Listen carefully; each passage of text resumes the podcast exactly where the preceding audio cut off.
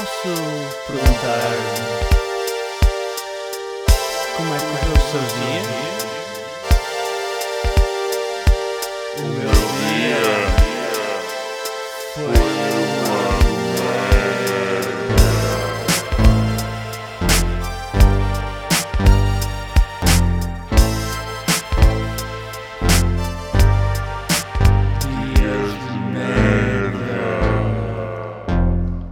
Episódio 55 Perturbação no pulso. Semana quente em Lisboa em que a única solução foi baixar as persianas e abrir as janelas para correr uma frescura. Obrigado, mãe, sempre dei ouvidos ao que dizias, mesmo quando dizias o contrário.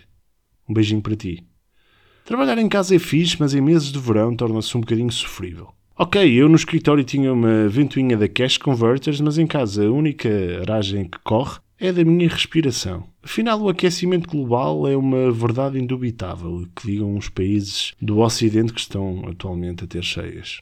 Há cerca de um mês, caí a jogar futebol, numa daquelas quedas à Benny Hill, e fiquei com uma dor bastante desconfortável no pulso.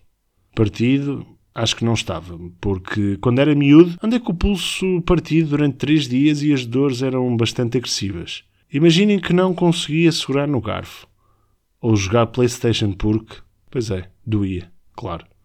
Descobri que afinal tenho uma tendinite e, para além daquele comprimido anti-inflamatório que tenho de tomar todos os dias, simplesmente tenho de esperar que isto passe.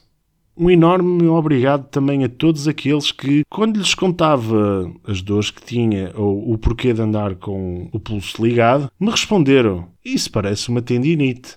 Claro, eu tinha-te dito que isso era uma tendinite.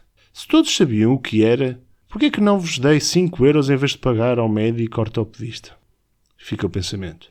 A verdade é que finalmente começo a sentir que estou a ficar com aquelas maleitas de gente velha e qualquer dia começo a fazer aquelas coisas que toda a gente velha faz. Deixo-vos a seguir um top por ordem de preferência de coisas de gente velha que poderei apreciar.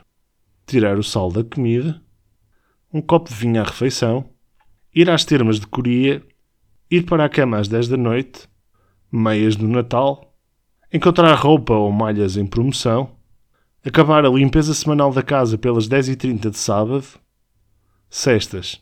Pois é, isso já gosto.